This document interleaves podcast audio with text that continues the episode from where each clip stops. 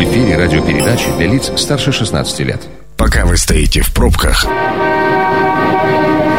мы начинаем движение.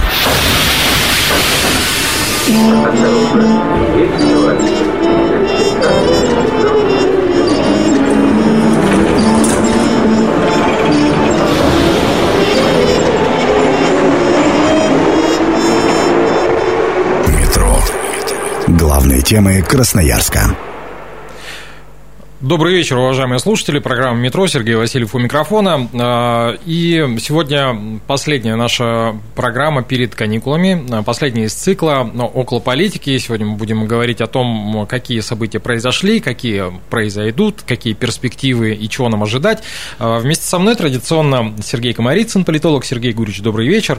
Добрый вечер. Да, Александр Чернявский, политический обозреватель. Сан Саныч, добрый вечер вам. Добрый день. Да, давайте начнем, наверное, с горячей новостной повестки, ну как горячей, достаточно горячей, по крайней мере, обсуждаемой совершенно точно. 16 июня должна состояться встреча президента Российской Федерации и президента Соединенных Американских Штатов, да, товарища Путина и э, господина Путина и господина Байдена.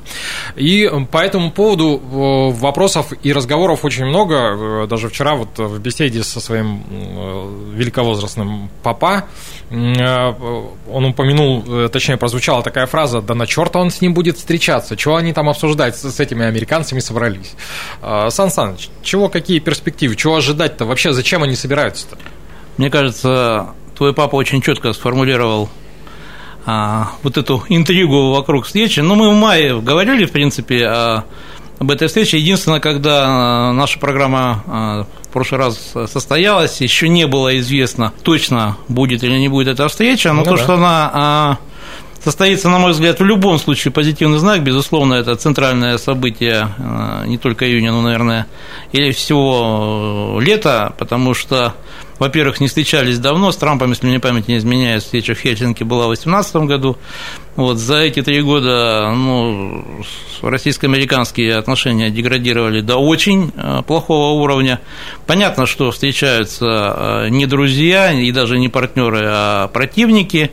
Я думаю, есть о чем поговорить. А, безусловно, это проблемы стратегической безопасности, причем там целый комплекс а, вопросов там, от Украины до Сирии до нераспространения ядерного оружия, там, сокращения стратегических вооружений и т.д. и т.п. Я думаю, возможно, будет затронут вопрос климатических вот этих изменений, потому что это тема и повестка, активно продвигаемая нынешней администрации США.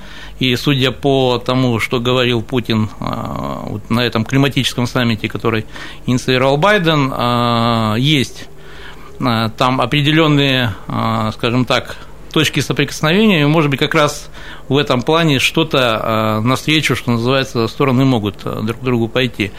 Вот. Ну и, безусловно, я думаю, сам по себе личный контакт первых лиц, первых лиц, несмотря на то, что я крайне скептически отношусь э, к интеллектуальному состоянию э, господина Байдена, он э, лучше, чем вот это скажем так, вся вот эта возня вокруг российско-американских отношений. Кстати, если посмотреть то, что происходило за последний месяц, очень много заинтересантов мировой политики, кому э, сам факт этой встречи активно не нравится. И были попытки уже ее там дискредитировать и так далее. Я думаю, никаких особо больших ожиданий э, в плане прогресса э, нет, но я думаю, что хуже от нее точно не будет, а вот чуть лучше может стать. Угу. Ну, личная встреча есть личная встреча. Сергей Гурьевич, добавите чего-то? Ну да. Э, Саша, я, конечно, не соглашусь по поводу интеллектуального состояния Байдена.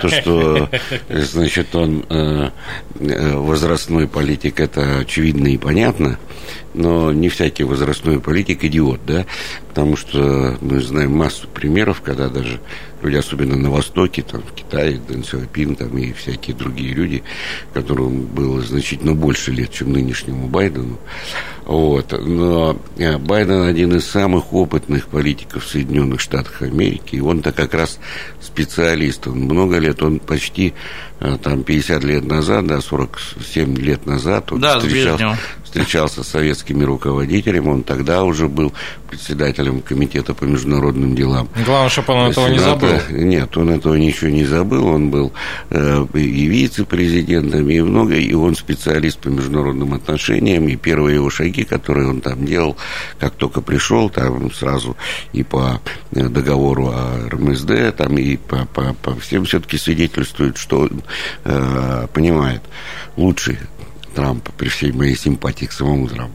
Вот, э, и сейчас, перед этой встречей, так сказать, он э, какие-то жесты были, да, то есть по поводу санкций, там, о Северном потоке, который он приостановил, и, и так далее. Наша позиция, она очень простая и тупая, вот, э, потому что, как попугаи повторяют все, начиная от самого Путина, там, заканчивая Песковым, что мы ничего не ждем от этой встречи, никакого прорыва. Ну, американцы Путин... то же самое заявили, да. один в один. А, зачем вы тогда встречаетесь, если вы не ждете? Личный вот, контакт. А, э, значит, здесь э, а, вопрос-то в чем? Мы не знаем на самом деле, как произойдет и что закончится. Можно провести какие-то аналогии, э, там, Горбачева с Рейганом. Ну, уже проводили, Женева, но я да, думаю, она натянута. Женева Рейган, да, Женева Рикявик, да, первые две встречи, которые были mm-hmm. тогда у Э, президента, э, ну, тогда генерального секретаря, значит, э, Горбачева и президента Рейгана, и там неожиданно совершенно появились какие-то там... Сначала был полный провал, да, и там все выступал Горбачев и говорил полные Э, хотел сказать одно слово. Ну, в общем... Ну, да, да не да, надо. Фиаско. Фиаско, да. Вот. Потом, э, значит, вдруг неожиданно выяснилось, что там по каким-то вопросам начали и, и, и началось. Просто потом мы неправильно себя повели, это ясно, начали все сдавать, да. Но это уже другая тема. Вот. Я не, не могу прогнозировать. Мы не знаем, чем она может закончиться, но само по себе то, что э, все-таки э, контакт личный, это очень важно. А, действительно важно. И вот все советские руководители, между прочим, а, пытались поддерживать, несмотря на всякие, даже уже и после, вот Брежнев собственноручно с ошибками орфографическими писал там а, письма Никсону, да, он ему там соболезновал, когда его сняли там с поста, ну, с этим скандалом, да, да, да, вот, значит, и, и, и после этого писал, поздравлял там его со всякими его днями рождения там и так далее, вот, потому что это очень важно э, установить вот этот э, самый личный контакт. Ну, а, а что произойдет, никто не знает, пока, пока этого не произойдет.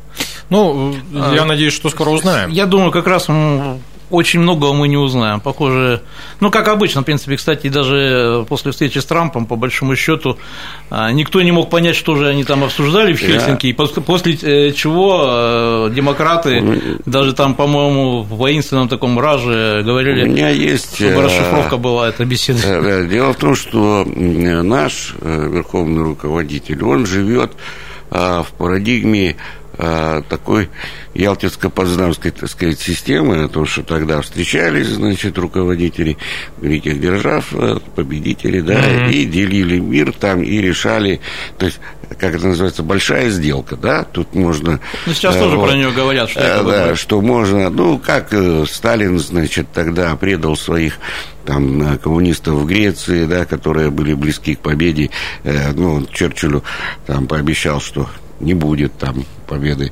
греческих коммунистов. Ну, отец дали армии. Польшу. А, ну, и так далее, да. То есть, э, шел ну, по Балканам, по, по этим шел такой торг. Значит, будет это, будет, будет то.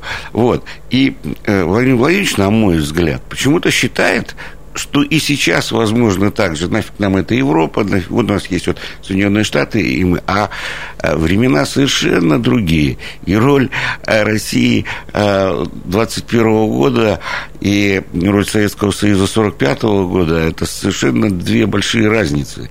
И я думаю, что у него очень большие заблуждения по поводу вот этих возможностей, так сказать, большой сделки.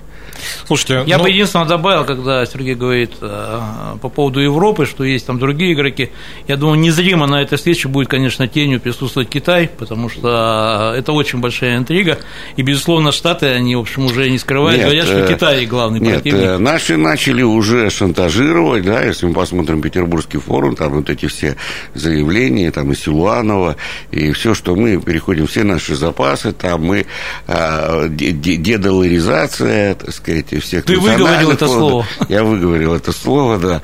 Вот, что и переводим. Мы и так сейчас у нас треть уже в юанях. Это глупость, конечно. Вот, но это демонстрация, что мы. Дело в том, что наши э, роль наших этих самых э, запасов американской экономики, она близка вообще к нулю. Да им пофиг. Да забирайте хоть все и держите в юанях, в чем хотите, в шекелях. И нам э, вообще по барабану. По поводу шекелей хорошая да. идея. Вот, поэтому вот это вот, а, типа, мы ориентируем нашу финансовую систему на, на китайские юани, вот это то, что происходило в Петербурге. Мне кажется, что это из области глупостей самых. Но связано это как раз о том, что вот это демонстрация нашего такого сближения стратегического, в том числе, сказать, в области финансов с Китайской Народной Республикой. Слушайте, ну мне вообще кажется, что любая внешняя политика, она должна основываться на блефе, ну, понятно, подкрепленном чем-то, но без этого, ну, как бы никуда и никак. А, давайте ко второму вопросу, а то хотели буквально в два предложения обсудить э, встречу лидеров двух государств. Как обычно, у нас два предложения перетекли в 10-минутные посиделки. А, значит, смотрите, 9 июня э, депутаты Госдумы в третьем чтении приняли поправки, согласно которым запрещается публично отождествлять решения действия советского руководства руководства и военнослужащих с целями и шагами нацистской Германии и стран оси в ходе Второй э, мировой войны. Инициатива призвана сохранить память о защитниках Отечества и обеспечить правовую защиту исторической правды. Документ был подготовлен э, в рамках поручения президента Российской Федерации Владимира Владимировича Путина. И, э, ну вот на если так вот отстраненно смотреть, не, не погружаясь вглубь вот этого вопроса, ну, идея такая, ну, достойная, да, там много сейчас э, в свете последних событий, попыток пересмотреть, но если погружаться в саму историю, да, и пытаться рассмотреть этот вопрос поглубже, то тут, э, Сергей Гурич, слово, наверное, вам, поскольку вы же у нас э, человек к истории близкий. Ну, а, тут эта часть более а, такой серьезный, масштабнее, да, есть проблемы там отождествления двух режимов, э, гитлеровского и сталинского. Значит, масса документов принята на эту тему и э, европейским парламентом, разными другими всеми структурами. Я об этом писал неоднократно. Значит, и, э, конечно, нельзя, это совершенно два разных явления, нельзя их, так сказать, отождествлять в принципе, так сказать. И в том числе о роли, конечно, во Второй мировой войне а, нашей страны, но а, в той редакции, э, которой появился этот закон, и в том контексте, и как это объясняется, это, мне кажется, а, очень большая ошибка. Но это не ошибка, это просто то, что происходит, надо рассматривать это во всем пакете всех. Ну, вот сейчас последнее там решение суда Московского Жириновского о признании экстремистскими там вот этих организаций ФБК, там их штабов, там Навального и, и, и прочие эти глупости, значит, абсолютно не, не правовое решение, потому что там формулировка, я когда увидел, ну, ну, ну, ну просто там написано, значит, что выступают за сменяемость власти это за сменяемость власти, это у нас экстремизм теперь получился. Это uh-huh. в решении суда написано. Uh-huh. Вот. Э, и вот в этом же контексте, так сказать, вот это... Э, у нас экстремисты же все. Вот э, надо вспомнить, как на Совете по правам человека в декабре 2018 года Шульман, это Катерина давала тогда, спросила Путина, говорит, а что вот у нас за идиотизм вот этот с свидетелями Иоговы, да, вот там 404 их организации, значит, И Путин же говорил, говорит, да это чушь какая-то, это надо разобраться. Мы вот с Лебедевым сейчас, э, ну, главой Верховного суда, значит, сейчас мы все это разберемся и решим. Ну и что, прошло а, три, э, ну, два с половиной года, и только наоборот, значит, эти несчастные люди, значит, которые просто там собираются и читают Библию, они не едят людей, знаешь, они не, они не, не, не, не там нет никакого насилия, ну, они экстремисты у нас, да, вот, и только усиливается, усиливается и усиливается. И в области идеологии то же самое происходит, да, это, э, ну, там по свидетелям Югова, я думаю, большую роль сыграла, конечно, русская православная церковь, это, я думаю, ни, для кого не, не секрет, значит, вот. Э, э, сегодняшнее выступление этой Захаровой, нашей спикерши, значит, этого самого МИДа, да, когда она э, говорит, когда вспомнили про этих свидетелей еще, тоже экстремистов, и вот эти ФБК, она говорит, ну вот, приравняли две секты, да, ну, ну, ну вспомни хотя бы, что говорил президент да, и вот, ну, а, а, значит, если конкретно по этому, конечно, э, это связано с ужесточением всех идеологических Э, вот этих закручивания гаек, то, что было перед этим с э, просветительской деятельностью. То есть теперь никто не может э, выступать, где-то что-то там, значит, рассказывать. Я не знаю, как это будет применяться, но то, что это, это ужас какой-то, это очевидно. Значит, в чем минусы огромные значит, этого закона? Он делает невозможным обсуждение по существу. Э, э, вот начала войны, скажем, да. Ну вот, э, смотрите, значит, в декабре 1939 года Сталину было 60 лет, его поздравляли. Ну, Гитлер поздравлял, там, и Бентроп. Сталин им отвечал, да. И это все опубликовано, так сказать, в этих в газетах советских. Вот его ответ Сталину Риббентропу, да. И он там пишет Сталин, его телеграмма, что дружба народов Германии и Советского Союза, скрепленная кровью, будет, значит, прочна там и... Какой кровью скрепленная? Декабрь 1939 год. О чем речь идет? Вот, то есть публикация сейчас вот этой э, телеграммы Сталина, да, это что будет? Вот по этому закону приравнивание вот роли двух, ну, скрепленная кровью. Какой кровью-то? Чья она? Чьей? Советского Союза и Германии. Где это было? Ну, очевидно, речь идет о польской операции, да? А может быть, это речь шла об угнетенных рабочих массах, да, ну Сергей Гурьевич? Вот а, если мы там возьмем вот просто тупо будем публиковать газеты 39-го, 40-го годов, 41-го, да, э, до, э, до военные, значит, материалы там, сессии Верховного Совета, доклад Молотова, значит, где он говорил там о том, что войну, значит, развязала, э, развязали империалисты, значит, эти англо-французские, на миролюбивую Германию там напали и так далее.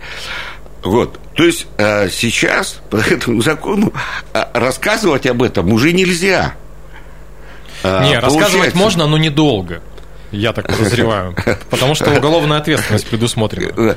Да, то есть а, здесь наступление конечно, на э, э, научное мировоззрение, на э, э какой-то э, нормальный такой э, подход, но э, невозможно же все идеологизировать, да, но на историю надо смотреть объективно, как она была, и рассказывать то, как было на самом деле, а не то, как хочется, значит, нынешней власти. Вот нынешней власти понимаем, чего хочется. Но э, если мы э, там ну ладно, парад, не парад, это долгая такая история, и она очень дискуссионная в Бресте, когда наши войска там, значит, встретились германские и советские, да, но они же были там, и есть и фотографии, и отчеты, и, и, и, и, и все. Но теперь рассказывать об этом нельзя, получается. Но согласно этого же закона, закона э, точнее поправок э, в закон, насколько я вот это все читал, будут открыты военные архивы, в том числе и тех самых лет. Насколько все они будут открыты, открыты, я, я не знаю. Я вот э, считаю, что э, роль э, у нас в клоуна превратили, значит, мебельщика, э, который возглавлял э, Министерство обороны, и из-за того, что там у него любовница неправильная была. Сердюкова? Да, да.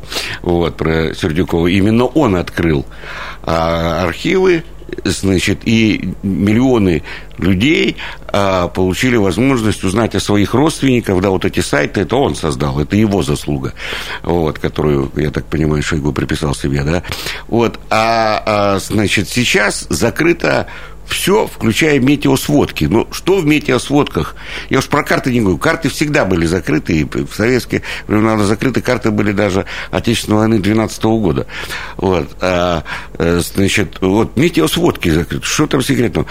А, там очень много глупостей с этими секретами. Я не знаю, что там они откроют, но а, архивы Министерства обороны не дают ответы на это политические вопросы. Это то, что а, с другими архивами. Это так называемая папка Сталина, да, ну, кремлевский э, архив, архив Политбюро, да, вот, который был. Вот, это там, э, значит, ответы, потому что это политические решения, это не, не, не с военные. Вот. И... Сергей Гурич, э, да. вот здесь поставим многоточие, прямо сейчас прервемся на короткую рекламу, потому что мы обязаны это сделать. После этого обязательно вернемся и попробуем узнать, э, на какие вопросы мы получим ответы. Это программа «Метро». Авторитетно о Красноярске. Возвращаемся в подземку. Сергей Васильев по-прежнему у микрофона, по-прежнему вместе со мной Сергей Комарицын, политолог. Сергей Гурич, еще раз добрый вечер. Добрый вечер. А, Александр Чернявский, политический обозреватель. Сан Саныч, добрый вечер. Добрый день все-таки. А, ну, наверное, все-таки вечер. Ну, неважно, кому как. А, значит, закончили мы на вопросе, а, значит, о том, что депутаты Госдумы в третьем чтении приняли поправки, согласно которым запрещается публично отождествление. В общем, про сохранение исторической памяти, да, я сокращу вот этот. Mm-hmm. И о том, что, ну, вот по мнению Сергея Гурича, непонятно, насколько, какие архивы откроются, да, и к чему это, и, и получим ли мы ответы на интересующие вопросы, да?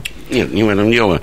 А, дело в том, что этот закон, несмотря на всю правильность постановки самого вопроса, я, естественно, сторонника никогда не отождествлял. Более того, я э, много раз об этом писал, о том, что это разные вообще явления, и сталинизм, и гитлеризм, но а, этот закон по существу запрещает обсуждать тему начала э, Второй мировой войны он ее запрещает просто, а, исходя из контекста этого. То есть то, что происходило в 1939-1941 году, о том, как, значит, сотрудничала Германия у нас с Советским Союзом, а то, как мы поставляли, как Советский Союз поставлял там нефти, нефтепродукты и пшеницу там и все прочее воюющей Германии, и, и, ну и прочие все вот эти вещи, которые Нет, происходили. Да там даже, если посмотреть а, по мемуарам, очень многие полководцы ездили и с их стороны к нам э, смотреть не только парады, да, но и как устроены заводы и училища, и наши но, к ним, э, ну, Сталин, обмен опытом, скажем Сталин, так. Сталин, между прочим, тогда обманул очень сильно а, Гитлера, потому что по этому соглашению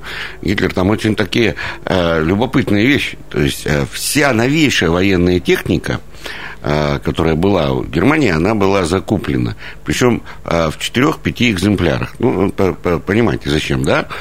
То есть, ну, во-первых, чтобы характеристики все знать, во-вторых, чтобы отработать возможность, так сказать, ну, будущей войны, значит, как их там сбивать, все эти самолеты там и, и, и, и прочее, разобрать, без всяких лицензионных, естественно, соглашений сделать аналоги, подобную технику, что, чем, чем мы и занимались, да, потом, вот, а, значит, это все э, э, было. Но почему? Гитлер, он же не идиот был, почему он э, эти все образцы, значит, Сталину отдал-то по этому соглашению. То есть, если мы вообще все, значит, от радиостанции, все самолеты, зенитные установки, все, все, все, что было новейшего создано э, германским, так сказать, промышленным гением, э, все было, э, значит, подарено по существу, э, значит, Сталину. Зачем это делал Гитлер? Ну, возникает же вопрос, да. Ну, наверное, все-таки тут э, дискуссионно можно пообсуждать. Зачем? Ну, Но если да. я сейчас начну это обсуждать... Сереж, можно две копейки я попаду вставлю, просто пока мы я недалеко убежали от под, этой... под этот закон, да. На самом деле, э, вообще очень любопытная тема по поводу э, гитлеровской Германии. Никому не хочется вспоминать о своем сотрудничестве с ней там, в 30-е годы. Я вот буквально просто на днях посмотрел четырехсерийный фильм известного американского режиссера Оливера Стоуна, документальный, посвященный событиям Второй мировой войны и Холодной войны. Вот. Не секрет ведь, что гитлеровский режим активно рос на дрожжах, в том числе, которые англосаксонский мир, в общем-то, поставлял. Безусловно. Да, и, кстати, Стоун в этом фильме говорит, называет конкретные фамилии, кланы, там, кто подпитывал. То есть, реально гитлеровскую Германию в 30-е годы накачивали и деньгами, и так далее. Ну, весь, скажем так, цивилизованный мир. Другой вопрос, что мало кто об этом хочет вспоминать. Что касается вот этого закона, ну, вообще, наверное, да, историческую память где-то надо охранять. Единственное, тут надо же понимать, э, есть э, закон, так сказать, для внутреннего потребления, а если все-таки мы посмотрим на фальсификации вообще Второй мировой войны, которые не сейчас начались, они начались очень давно, то есть это фактически там уже лет через 5, там 10 после окончания Второй мировой войны на Западе, в общем, постарались перетягивать одеяло в свою сторону, там, в силу там, политических причин. Вот. Э, давайте уж признать очевидную истину, у нас руки короткие, чтобы до них дотянуться. Что касается внутренней дискуссии, я здесь доверяю мнению Сергея как э, профессионального историка. Безусловно, дискуссии э, должны быть на серьезном научном уровне, и нельзя какие-то страницы закрывать. Ну и маленькую ремарку сделаю по поводу, так сказать, общего контекста. На самом деле, безусловно, контекст оказывает влияние сейчас на многие решения наших законодателей, прежде всего на федеральном уровне. Единственное, я вообще смотрю на эту а, проблему философски, и если, опять же, мы про историю говорим, то уж как минимум история России, не буду говорить про другие страны, она циклична заморозки сменяются оттепелью, оттепель сменяется заморозками. Сейчас у нас период заморозков, и, безусловно, гаечки э, там затягиваются. Ну, стопудово, это не вечно, рано или поздно они начнут в другую сторону крутиться. Когда это случится, я не берусь э, предугадывать. Но что касается исторических вещей, ну, это очень серьезная на самом деле вещь, потому что, э, не помню, кто сказал, но фраза-то правильная, хотите уничтожить страну и народ, э, уничтожьте ее историю, ее героев. Это правда. И это надо знать. Кстати, у нас тут много чего, так сказать, дат сейчас, вот буквально на днях тут э, справляли 800-летие Александра Невского, наверное, одна из, самая, одна из самых значимых фигур в нашей э, истории. Будет вот сейчас 12 июня, не 22 июня. Думаю, Сергей здесь много может сказать. Может быть, мы одну из передач каким-то этим вещам и посвятим. Знаете, я... Я, пос... я одну реплику просто вот, э, по поводу того, что Саша сказал. Значит, мне кажется, что нашей власти, у них просто мозгов не хватает. А, по-другому надо отнестись, да, и к польскому походу, в том числе, ну, к началу, так сказать, войны.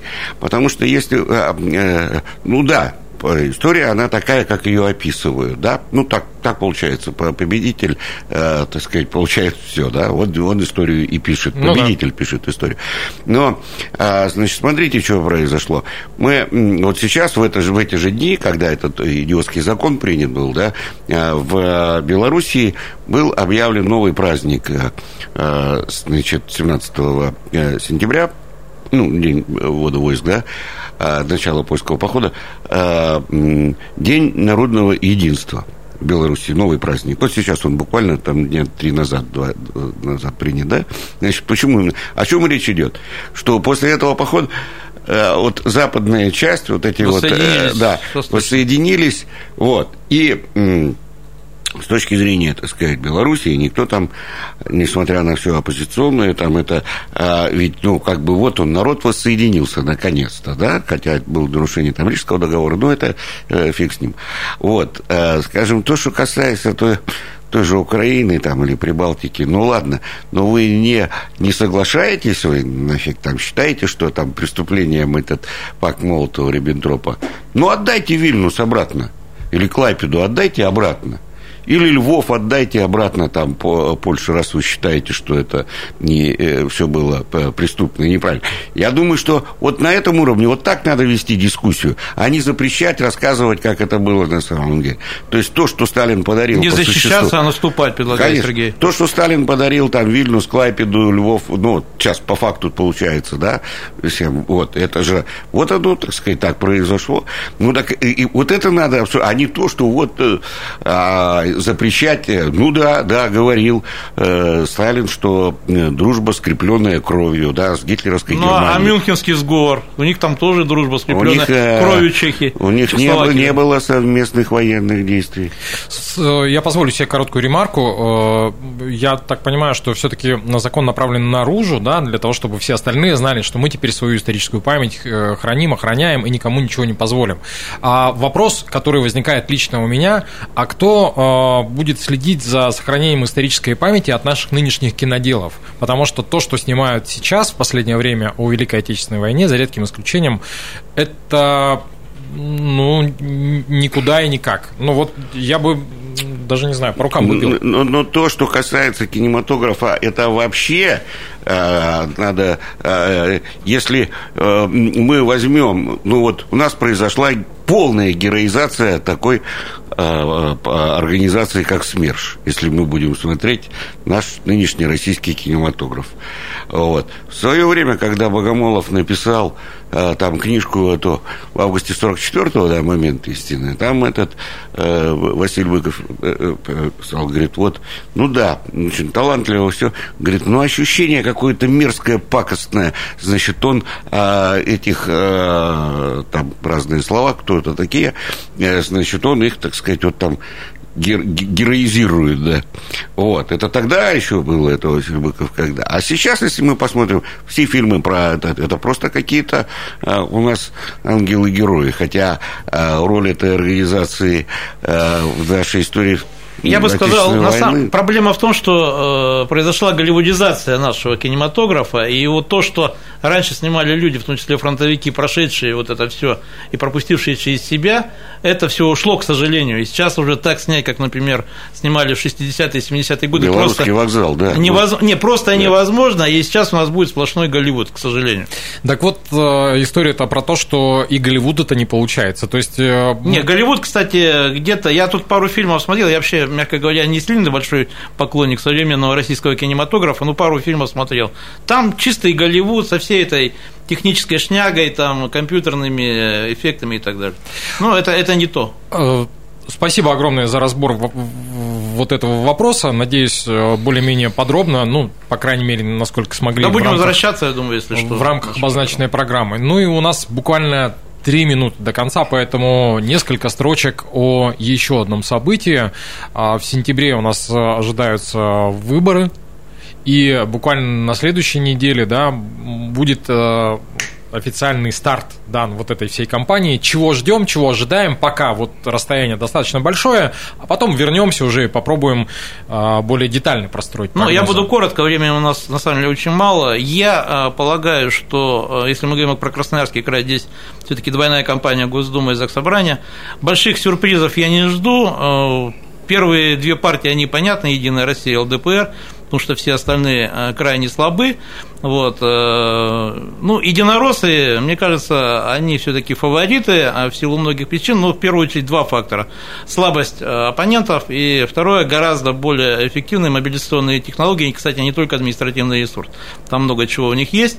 Вот. Но то, что ЛДПР может создать очень серьезные проблемы партии власти, это однозначно. Я вот, например, живу в Октябрьском районе, у меня уже, уже на туалетах, на сараях, смотрю, в тут городке все уже заклеено а, баннерами а, товарища, который идет от ЛДПР. Думаю, кампания будет э, достаточно жесткая, в том числе с применением грязных юридических технологий. Поэтому ждем, запасаемся попкорном. Сергей Гурич. Ну, э, я ничего не жду, потому что, если говорить э, так сказать, в масштабах Российской Федерации, то вообще ничего, все зачистили. Даже какие-то единичные возможные проявления, там, я имею в виду дело Пивоварова, дело Гудкова там, и так далее, все, никто не появится. Оператор вот при всем огромном протестном потенциале на настроений, а операторов нет, их не будет, их, их просто не будет, э, которые могли бы конвертировать эти вот настроения в какое-то политическое действие. Не согласен, да. все равно нет, часть протестного электората уйдет системной партии. Нет, значит, то, что касается законодательства, законодательного собрания. Ну, здесь это, конечно, чудовищные вот эти праймерис. А вот, они убрали один день висели в разрезе, это мы говорим о Единой России, да, а в разрезе, так сказать, участков и территорий, как происходило, можно было бы проанализировать. И, и там полная, на мой взгляд, конечно, подстава и фальсификация всего, чего можно, и организа... Э, все это организовано было, и как организовано можно было разобрать. Но они убрали быстренько очень эти э, данные, хотя вся информация осталась. Вот. Э, у нас всего пять партий могут э, без сбора подписей участвовать. А вот, эти партии понятные, никаких новых игроков не появится. Значит, формироваться ЗАГС собрание будет по-прежнему, по тому, по тому же принципу, по которому сейчас, это квоты э, крупных корпораций. Там, Русал, э, Риски Никель, РЖД, Русатом, СГК. Все будет то же самое. Я не вижу никаких здесь перспектив.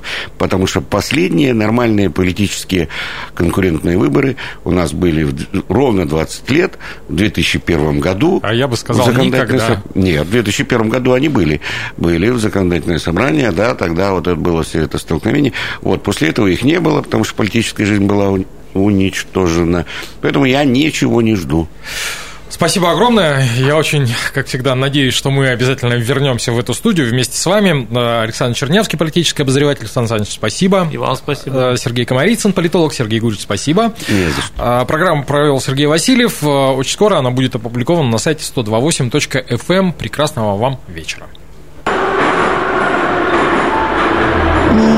Станция конечная. Поезд дальше не идет. Просьба освободить вагоны.